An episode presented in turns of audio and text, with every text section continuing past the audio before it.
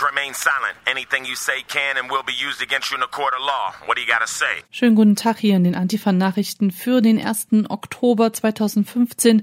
Heute mit einem Blick auf unsere Sprache und wie die diskriminierend und abwertend daherkommt in den letzten Wochen vor allem immer wieder mit einem ganz bestimmten Begriff, den man weniger in den Medien, vielmehr so auf der Straße hört oder aber von Leuten, von denen man es nicht erwartet hätte, weil die sonst sich ja ganz politisch korrekt ausdrücken. Es geht um den Begriff Asylant oder Asylanten und damit schon mal eine Triggerwarnung. Der Begriff wird in den Antifa-News leider noch häufiger ähm, angesprochen werden. Wir wollen auch schauen auf das, was die Bundesregierung da im Eilverfahren durchpeitschen will, um das Asylrecht zu verschärfen, um Deutschland weiter abzuschotten und den Flüchtlingen hier ein menschenwürdiges Leben zu verunmöglichen. Es soll außerdem um Fakten gegen Vorurteile gehen, die Pro Asyl zusammengestellt haben und terminlich wird es heute informativ und sportiv für das kommende Wochenende. Viel Spaß hier in den Antifa News. Täglich wird über die Situation von Geflüchteten berichtet und täglich kommt es zu Hetze und Gewalt gegen asylsuchende Menschen. Ein Begriff, der in diesen Tagen wieder aufgekommen ist, ist Asylant. Seriöse Medien vermeiden den Begriff zwar, aber gerade auf der Straße ist er immer wieder zu hören, wenn Flüchtlinge oder Asylbewerber gemeint sind. Und nicht selten wird Asylant bewusst abwertend benutzt. Doch gibt es immer wieder auch Menschen, die selbstverständlich von Asylanten sprechen ohne über die abwertend negative Konnotation des Begriffes zu wissen oder wissen zu wollen. Und immer wieder sind es auch Menschen, die hier auf Radio Korax zu Wort kommen, die sich eigentlich auch für Flüchtlinge und ihre Bedürfnisse einsetzen, sie aber sprachlich mit eben der Bezeichnung als Asylanten abwerten. Das wollen wir so nicht stehen lassen und können das auch nicht akzeptieren. Deshalb hier ein Blick in die historische Bedeutung des fremdenfeindlichen Begriffes, damit der danach vielleicht aus dem ein oder anderen Wortschatz wieder verschwindet und vor allem nicht nochmal auf Radio Korax läuft. Laut dem Linguisten Martin Wingeler tauchte der Begriff Asylant das erste Mal in den 60er Jahren auf. Damals sei er wohl noch auf harmlose Art und Weise benutzt worden. Das heißt, eine bewusste Konnotation lag dem Begriff noch nicht inne. Erst 1980, als vermehrt Menschen vor dem Militärputsch in der Türkei nach Deutschland flohen, erhielt der Begriff Asylant seine negative Bedeutung. Die Flüchtlingsdebatte wurde damals emotional geführt und eine diskriminierende Sprache etablierte sich. Als Asylanten wurden ab den 80er Jahren Menschen bezeichnet, die man nicht haben will kennt man irgendwoher, ne? Wieso der Begriff stigmatisierend ist und damit nicht nur negativ konnotiert, sondern schlicht abwertend und menschenfeindlich, das beschreibt der Sprachwissenschaftler Anatol Stefanovic. Die Frage, woher das genau kommt, wird häufig damit beantwortet, ja, dass das an dieser Endung ant läge, weil es eben auch so negative Wörter gäbe wie Denunziant, Spekulant, Dilettant, Ignorant und so weiter. Aber natürlich gibt es auch neutrale oder positive Wörter wie Mandant oder Laborant oder Intendant. Also es ist nicht die Endung selber, sondern was auffällt, ist, sind zwei Dinge. Zum einen ist dieser Begriff von Anfang an verwendet worden, ähm, Asylant speziell, um Leute zu bezeichnen, denen man die Legitimität eigentlich absprechen wollte. Also es gab bereits die Begriffe Asylbewerber und Asylsuchender und politischer Flüchtling, die wir auch heute noch haben. Die gab es alle schon. Der Begriff Asylant ist quasi von vornherein so verwendet worden für diejenigen Asylsuchenden oder diejenigen Asylbewerber, die man nicht hier haben wollte oder deren, deren Motive man in Frage gestellt hat. Ähm, er ist auch von vornherein verwendet worden eher für die Leute, die plötzlich aus Ländern kamen, aus denen politische Flüchtlinge bis dahin nicht gekommen waren, also die von weiter weg kamen, die politischen Flüchtlinge bis zu diesem Zeitpunkt waren hauptsächlich aus dem Ostblock gekommen und die wollte man hier natürlich auch aus ideologischen Gründen gerne haben. Das waren Leute, die vor dem Kommunismus geflohen sind. Das heißt, es hat sich dann sowas herausdifferenziert. Äh, politische Flüchtlinge, die sind legitim, Asylsuchende, die sind vielleicht legitim, Asylanten, das sind die, die hier nur herkommen wollen, weil, weil sie ein schönes Leben haben wollen, ja. Und ähm, zum anderen ist es so, dass die sprachlichen Zusammenhänge, in denen das Wort Asylant auftaucht. Also zum einen mal diese Zusammensetzung bei Scheinasylant oder so, aber vor allen Dingen auch so Metaphern wie Asylantenstrom, Asylantenschwämme, Asylantenflut, Asylantenlawine, äh, die finden sich auch alle sehr früh. Also diese Idee, dass wir hier überrollt werden, quasi von einer, von einer feindlichen Übermacht. Und das ist ja auch eine Idee, die sich sehr lange gehalten hat und die auch jetzt wieder in der Debatte äh, zu finden ist. Von Politikern, die sagen, wir kämpfen bis zur letzten Patrone gegen die Einwanderer, also eben bis zu den Leuten, die vor den Flüchtlingsheimen stehen und demonstrieren kann man ja eigentlich gar nicht sagen, also Hassparolen skandieren. Der Begriff Asylant wird auch heute wieder vor Flüchtlingsunterkünften skandiert. Die Szenen heute erinnern an den Anfang der 90er Jahre. Auch damals brannten Flüchtlingsheime. Und damals verwendeten auch die etablierten Medien, wie etwa die Bild oder der Spiegel, den Begriff. Und damit befeuerten die Medien die rassistische Stimmung innerhalb der Gesellschaft. So zwischendurch, als die Flüchtlingszahlen zurückgingen, war der Begriff nicht mehr so oft zu hören. Man hatte ja auch keinen Grund, über Flüchtlinge zu sprechen. Doch dass der aus den Köpfen nicht verschwunden ist, zeigt sich in diesen Tagen immer wieder. Doch es hat sich auch etwas getan. Die seriösen Medien verzichten nun weitestgehend darauf, Flüchtlinge als Asylanten zu bezeichnen. Es ist aber auch wichtig, im Privaten darauf zu achten, welche Begriffe man verwendet und ähm, auch sein Umfeld darauf aufmerksam zu machen. Was es für andere Bezeichnungen für die Menschen gibt, die man da benennen will, darüber denkt Anatol Stefanovic nach. Die Alternativen, die wir haben zu diesem Wort Asylant und die wir von Anfang an hatten, äh, Asylsuchende, Asylbewerber, die sind ja nicht nur zufällig neutraler, sondern die bezeichnen auch einfach genauer, worum es hier geht. Also ein Asylbewerber ist jemand, der sich um Asyl bewirbt oder ein Asylsuchender ist jemand, der erstmal hierher kommt, vielleicht noch keinen formalen Antrag gestellt hat, aber der Asyl, also Zuflucht sucht. Der Begriff Asylant verdeckt das.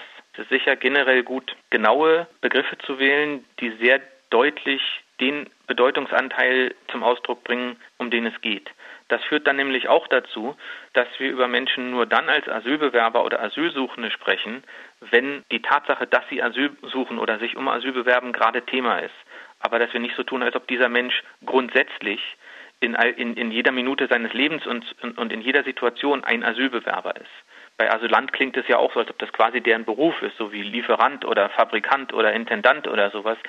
Das ist dessen gesamter Lebensinhalt oder dessen Hauptlebensinhalt. Der Begriff Asylant ist abwertend und menschenfeindlich und sollte aus unserem Sprachgebrauch verschwinden. Stattdessen könnten sie doch Flüchtling oder Schutzsuchende oder asylsuchende Personen oder Asylbewerber sagen, je nachdem, welchen Status man da auch benennen möchte und wenn sie überhaupt die Menschengruppen benennen wollen. Auch wenn man damit noch nicht ausschließen kann, dass die damit Gemeinten sich herabgesetzt fühlen. Darauf hat nun auch ein Autor des Tagesspiegels aufmerksam gemacht.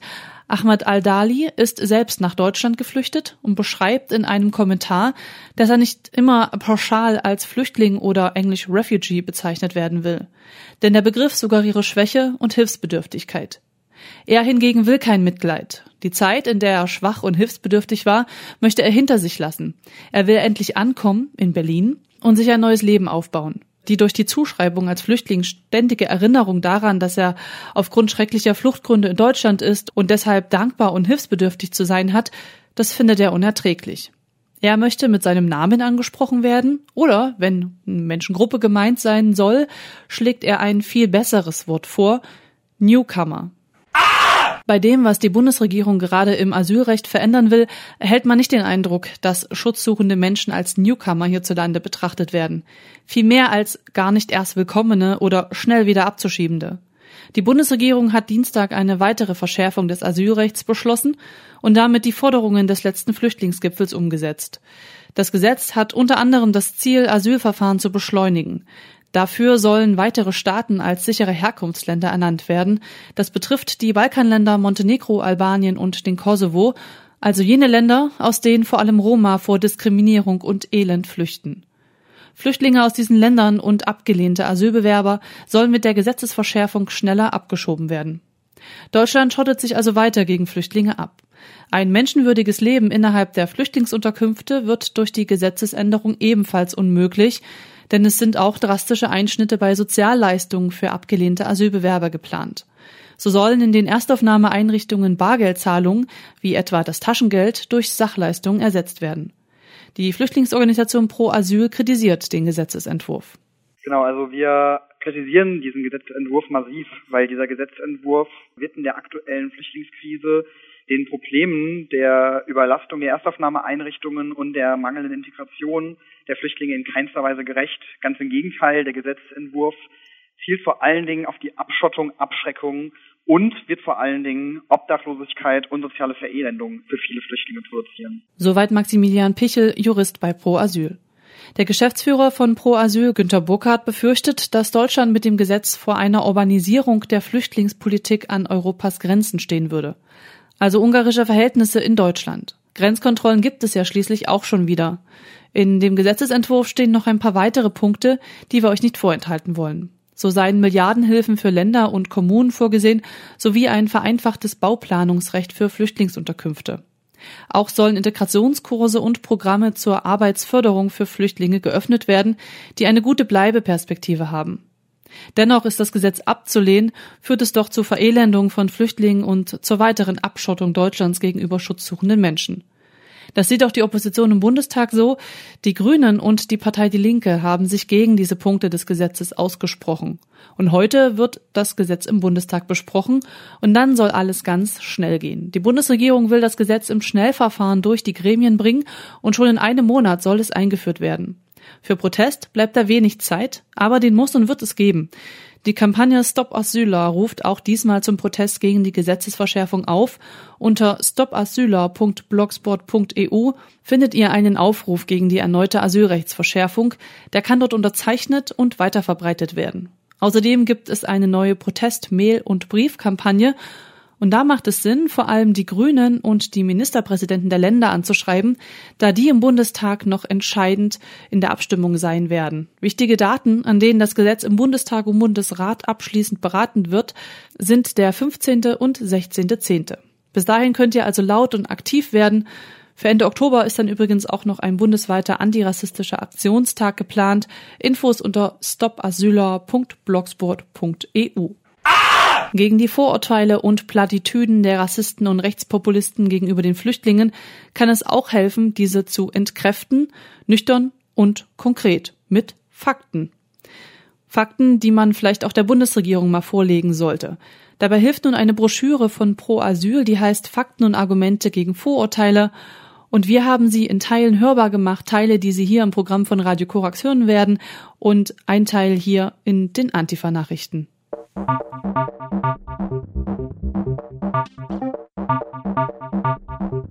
Dass die einfach mal durch die Straßen gehen, Leute ausrauben, wenn sie dann die Kohle haben, kriegst du ein paar gefangen. Oder die meisten denken, die Deutschen haben ja eh genug, wir können ja nehmen, wie wir wollen. Fakten gegen Vorurteile. Bin ich irgendwie rassistisch veranlagt irgendwie? Das ist nicht der Sinn. Asylbewerber sind gefährlich und kriminell. Auch wenn es immer wieder behauptet wird, es gibt keine Hinweise darauf, dass Flüchtlinge öfter straffällig werden als andere Menschen. Auch nicht, dass Menschen nicht deutscher Herkunft krimineller sind als die Durchschnittsbevölkerung. Im Gegenteil. Für Jugendliche mit Migrationshintergrund ist das sogar wissenschaftlich widerlegt. Gern wird versucht, die kriminelle Ausländerbehauptung mit der Polizeistatistik zu untermauern. Das ist aber irreführend, denn die Polizeistatistik erfasst Tatverdächtige, nicht Täter oder Täterinnen. Daraus kann man lediglich schließen, dass Ausländer häufiger unter Verdacht geraten und polizeilich kontrolliert oder angezeigt werden. Beispiel NSU-Morde. Zehn Jahre lang wurden die türkischen oder griechischen Angehörigen der Opfer von der Polizei als mutmaßliche Täter und Täterinnen behandelt, während tatsächlich deutsche Rassistinnen die Täter waren.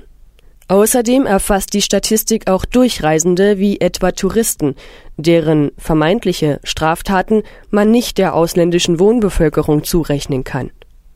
Ferner können eine Reihe von Taten, zum Beispiel Verstöße gegen das Aufenthaltsgesetz, von deutschen Staatsangehörigen gar nicht begangen werden. Die Polizei in Bremen und Berlin sah sich aufgrund der kursierenden Vorurteile tatsächlich veranlasst, darauf hinzuweisen, dass es im Umfeld der örtlichen Asylunterkunft keine erhöhte Kriminalitätsrate gibt. Tatsächlich verhindern vor allem Vorurteile, Misstrauen und mangelnde Kommunikation, dass Menschen in ihrem Stadtteil ein Gefühl von Sicherheit und Ordnung haben.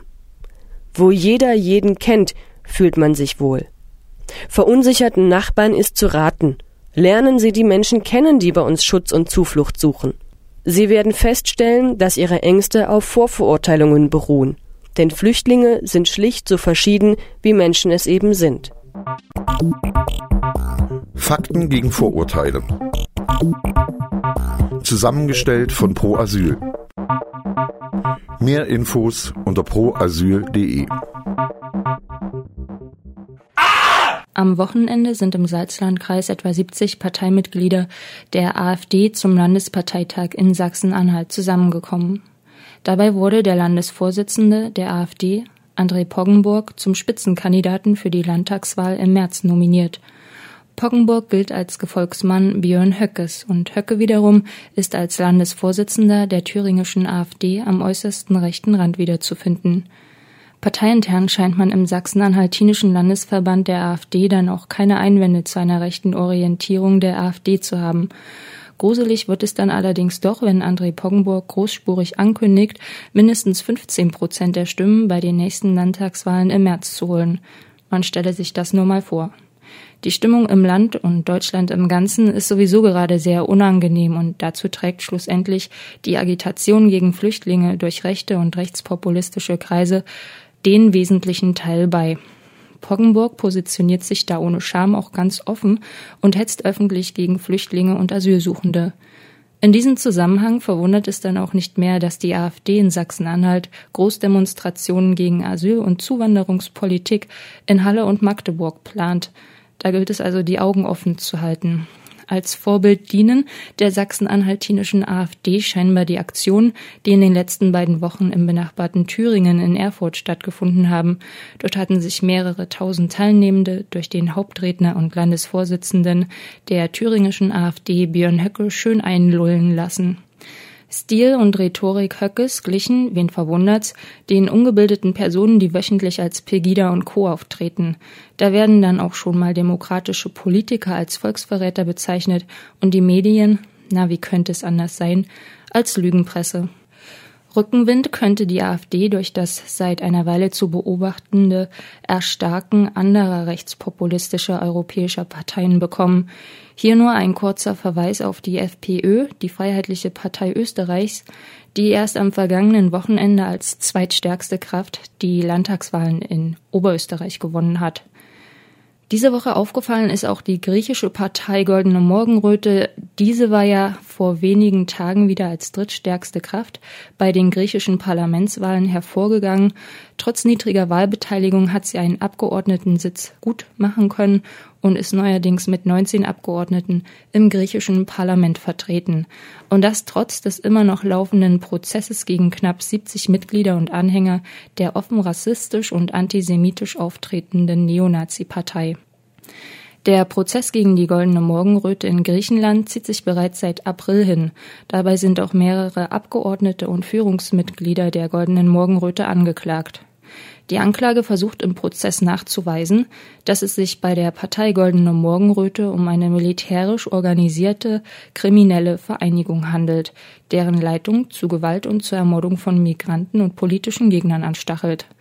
Beweis dafür ist zumindest auch der Fall, der diese Woche Thema im Gerichtssaal war. Da wurde die Ermordung des griechischen Rapmusikers Pavlo Fissas thematisiert. Nach Aussagen des Vaters Fissas hatten etwa 60 Mitglieder der Neonazi-Partei Goldene Morgenröte seinen Sohn am 18. September 2013 vor einer Bar aufgelauert.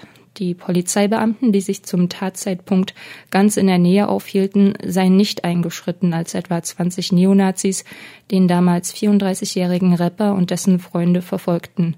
Pavlos Physas wurde mit zwei gezielten Messerstichen ins Herz getötet. Der Mord wurde professionell durchgeführt, so dass Pavlos Physas an inneren Blutungen starb. Der Rapmusiker musste nach Aussagen seines mutmaßlichen Mörders wegen seiner antifaschistischen Position sterben. Und nun zu den Terminen am bewegten Wochenende.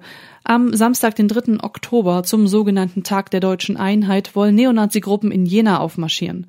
Gleich drei Demonstrationen wurden da angemeldet und dahinter steckt unter anderem der Gewalttäter Michael Fischer für die Partei Die Rechte und David Köckert, Anmelder der Tygida-Demo und aus dem Umfeld des militanten verbotenen Neonazi-Netzwerks Blood and Honor und der dritte Anmelder ist Ringo Köhler von der Europäischen Aktion, der bekannt wurde durch seine Kampagne, mit der er Geld für Ralf Wohleben sammelt, also der im NSU-Prozess neben Angeklagte da. Die drei Aufmärsche sollen zeitversetzt stattfinden und sich dann treffen. Und ob das so passieren wird, es bleibt abzuwarten, denn es wurden auch zahlreiche Gegenproteste angekündigt.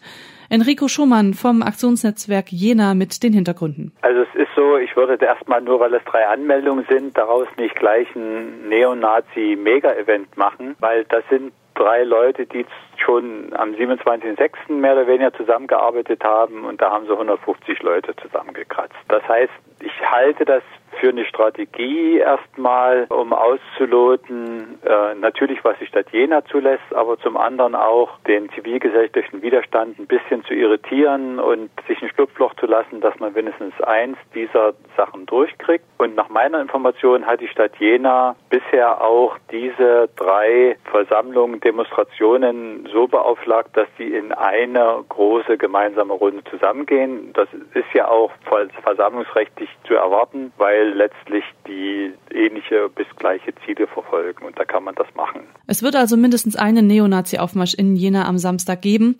Gegenaktionen sind auch geplant. Zum Beispiel ruft das Aktionsnetzwerk Jena unter dem Motto Kein Nazi kommt ins Paradies zur Vereitelung des Aufmarsches auf. Wir haben für Samstag eine Blockade geplant. Wobei, wenn ich sage eine Blockade, dann ist es also Teil des Gesamtgeschehens in Jena. Und die Runde ist ja größer. Der Ausgangspunkt wird sicherlich der Bahnhof Paradies sein. Das Problem ist natürlich, dass die Polizei ihre Möglichkeiten, ihre Routine hat, da ein minimal Demonstrationsrecht der Nazis durchzusetzen. Wir selber wollen uns, das ist aber noch nicht endgültig, am Pushkinplatz treffen, Sonnabend 8 Uhr und dann zu gucken, wie weit wir wir den Nazis den Spaß an einer Demonstration so weit wie möglich vermiesen können, wie es eigentlich in Jena weitestgehend immer gelungen ist. Und ich weiß, dass andere Menschen an anderen Punkten was machen werden. Auch die JG Stadtmitte ruft zum Widerstand gegen den Neonazi-Aufmarsch am Samstag auf. Treffpunkte sind da ab 8 Uhr in der Johannesstraße und Inselplatz. Das Ziel ist, den Neonazi-Aufmarsch zu verhindern, gemeinsam, also Aktionsnetzwerken Jena und JG Stadtmitte mit noch vielen anderen Gruppen zusammen. Eine frühe, gute und sichere Fahrt, falls ihr da am äh, Samstag noch nichts vorhabt. Infos unter aktionsnetzwerk.de und jg-stadtmitte.de. Unter dem Titel Anarchismus, Pragmatismus und Utopie lädt die anarcho-syndikalistische Jugend Leipzig in diesem Herbst zu einer Veranstaltungsreihe. Im Rahmen dieser Reihe finden Vorträge, Workshops, Diskussionen und Buchvorstellungen statt. Themen, die im Rahmen dieser Reihe besprochen werden, sind Anarchismus und Anarchosyndikalismus, Ausbeutung von Mensch und Tier, die Argentinien-Krise Streiksolidarität, die Industrial Workers of the World und viele weitere Themen. Die Veranstaltungsreihe beginnt am kommenden Freitag, am 2. Oktober, mit einem Vortrag über eine Stadt, die vor 9000 Jahren bestand. Die Stadt Çatalhöyük. Çatalhöyük ist eine jungsteinzeitliche Siedlung auf dem heutigen Gebiet der Türkei, eine Stadt, die 1965 von einem britischen Archäologen entdeckt wurde. Bis heute wurden in Çatalhöyük über 200 Häuser freigelegt, zur großen Freude der Archäologen und Frühhistoriker. Aber seit wann interessieren sich eigentlich die Anarchisten für Archäologie? Naja, das Besondere an der jungsteinzeitlichen Siedlung Çatalhöyük ist gewesen, dass es eine klassenlose, eine egalitäre Gesellschaft gewesen ist. Und es gab dort keine geschlechtsspezifische Arbeitsteilung. Das heißt, es ist eigentlich egal gewesen, ob man ein Mann oder eine Frau gewesen ist. Diese Unterscheidung selber hat vielleicht überhaupt gar keine große Rolle gespielt. Jetzt kann man sich natürlich fragen, diese Stadt hat vor 9000 Jahren existiert und alles, was davon übrig geblieben ist, sind verschüttete Häuser und Grabstätten. Wie soll man anhand von solchen archäologischen Funden sagen können, dass sie aus einer klassenlosen, hierarchielosen Gesellschaft kommen? Der Historiker Bernhard Brosius hat sich genau mit dieser Frage auseinandergesetzt. Ein Anzeichen dafür, so schreibt Brosius, dass Çatalhöyük eine klassenlose Gesellschaft gewesen ist, besteht darin, dass es in dieser Siedlung keine herrschaftlichen Häuser gegeben hat so gab es zum Beispiel keine spezialisierten Häuser des Kults, die auf die Existenz von Priestern hinweisen würde. Nur jeweils innerhalb jedes Hauses gab es einen eigenen sakralen Bereich. Alle Häuser von Çatalhöyük waren in ihrer Grundausrichtung gleich. Sie unterschieden sich nur in ihrer Größe. Und die Größe der Häuser richtete sich nach der Anzahl der Familienmitglieder, die in diesem Haus wohnten. Eine Gleichheit der Bewohner von Çatalhöyük lässt sich auch durch die Grabbeilagen beweisen, die an der Ausgrabungsstelle gefunden wurden. Es gab dort keine Gräber, in denen bestimmten Verstorbenen besonders viele Reichtümer beigegeben wurden. Außerdem wurde Männern und Frauen gleichermaßen Werkzeuge und Schmuck mit ins Grab gegeben. Zwischen Männern und Frauen gab es keinen signifikanten Unterschied in der Ernährung, in der Körpergröße und im Lebensstil. Aus der Abnutzung der Knochen folgt, dass beide Geschlechter sehr ähnliche Tätigkeiten verrichteten. Beide Geschlechter hielten sich gleich häufig innerhalb wie außerhalb des Hauses auf und waren gleichermaßen im Küchentrakt aktiv wie bei der Herstellung der Werkzeuge. Anders als bei heute lebenden Völkern vergleichbarer Entwicklungsstufe gibt es keinerlei Hinweise auf geschlechtsspezifische Arbeitsteilung. Çatalhöyük war also nicht nur eine klassenlose Gesellschaft, es war auch eine Gesellschaft ohne Patriarchat. Die Hyükaner führten keinen Krieg und in ihren Wandmalereien finden sich keine Darstellung von Bestrafung oder anderer Gewalt. Die Entdeckung von Çatalhöyük und die dort erfolgten archäologischen Forschungen geben durchaus Hinweise für Menschen, die auch heute noch an einer klassenlosen Gesellschaft interessiert sind. Diese Entdeckung ermöglicht es, empirische Erfahrungen zu sammeln und gibt ein Beispiel für die Beziehungen zwischen kommunistischen Produktionsverhältnissen und den gesellschaftlichen Verhältnissen. Und zwar bei einer Gesellschaft, die 3000 Jahre Bestand hatte. Wenn man sich heute mit Çatalhöyük auseinandersetzt, dann eröffnet sich die Frage, was wäre heute möglich, auf dem heutigen Stand unserer technischen Entwicklung, wenn wir endlich vernünftige gesellschaftliche Verhältnisse hätten. Wer neugierig geworden ist und mehr über die jungsteinzeitliche Stadt Çatalhöyük erfahren möchte, der kann das am kommenden Freitag in Leipzig tun.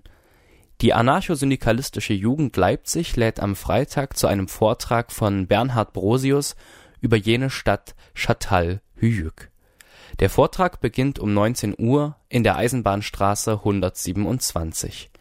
Weitere Informationen findet ihr unter asjl.blogsport.de und bevor am Freitag in Leipzig über eine bessere Gesellschaft nachgedacht wird, die es anscheinend schon vor mehr als 9000 Jahren in der heutigen Türkei gab, gilt es gegen die jetzige Gesellschaft auf die Straße zu gehen. Und zwar in Annaberg-Buchholz im Erzgebirge. Unter dem Motto Neonazis aus der Deckung holen, antifaschistischen Selbstschutz organisieren, ist eine Antifa-Demonstration geplant. Hintergrund ist der erneute Anstieg rechter Gewalttaten im westlichen Erzgebirge. Die Gewalt richtete sich in den meisten Fällen gegen Menschen anderer Herkunft. Es kam zu Attacken auf Wohnhäuser, in denen Asylsuchende untergebracht sind. Es gab brutale Übergriffe größere Neonazi-Gruppen auf einzelne Personen. So griffen beispielsweise etwa zehn Neonazis in Annaberg einen tunesischen Geflüchteten an und schlugen ihm mit einem Baseballschläger mehrere Zähne aus. Fast täglich kommt es auf offener Straße zu Beleidigungen, Bedrohungen und Einschüchterungen, während der überwiegende Teil der Zivilgesellschaft das tut, was er am besten kann, das Problem ignorieren. Die Folge ist, dass sich die rechte Szene immer sicherer fühlt und so auf dem besten Wege ist, menschenverachtende Ansichten noch tiefer in die Gesellschaft einzubringen und zu etablieren. Und das ja nicht nur in Annaberg Buchholz. Deshalb ist es wichtig, immer wieder auf rechte Gewalt und ihre Täter aufmerksam zu machen. Genug ist genug, Geflüchtete schützen, Neonazis und Rassistinnen enttarnen, so ist das Motto der Antifa-Demo am Freitag in Annaberg-Buchholz. 16.30 Uhr geht's da am Ketplatz los. Organisiert wird die Demo von der antifaschistischen Aktion Erzgebirge. Und hier noch ein Blick in die nächste Woche. Schon mal als Vorabankündigung. Die Neonazi-Partei Die Rechte will am nächsten Samstag, den 10. Oktober in Halle Neustadt gegen Unterkünfte für Flüchtlinge aufmarschieren. Das Motto ihres Aufzuges ist mal wieder, alle sagen Nein zum Asylheim. Die Demonstration ist von 13 bis 20 Uhr angekündigt. Ja, und jetzt schon seit Tagen soll es in den Briefkästen in Halle Neustadt auch noch ähm, Propaganda von der Rechten geben. Da landen nämlich Hetzflyer in den Briefkästen und darauf stehen völkisch-rassistische Sprüche wie, und ich mag es kaum eigentlich erzählen, Schluss mit der Vertreibung der eigenen angestammten Bevölkerung oder noch ganz anderer fremdenfeindlicher Mist. Aber Proteste gegen den geplanten Neonazi-Aufmarsch in Halle am nächsten Samstag sind in Planung. Haltet also die Augen und Ohren offen für weitere Infos. An selbiger Stelle spätestens dann nächste Woche wieder in den Antifa-Nachrichten und damit ähm, wünsche ich euch eine ähm, bewegte und informative Woche hier. Ich sag Tschüss und bis zu den nächsten Antifa-News. Ah!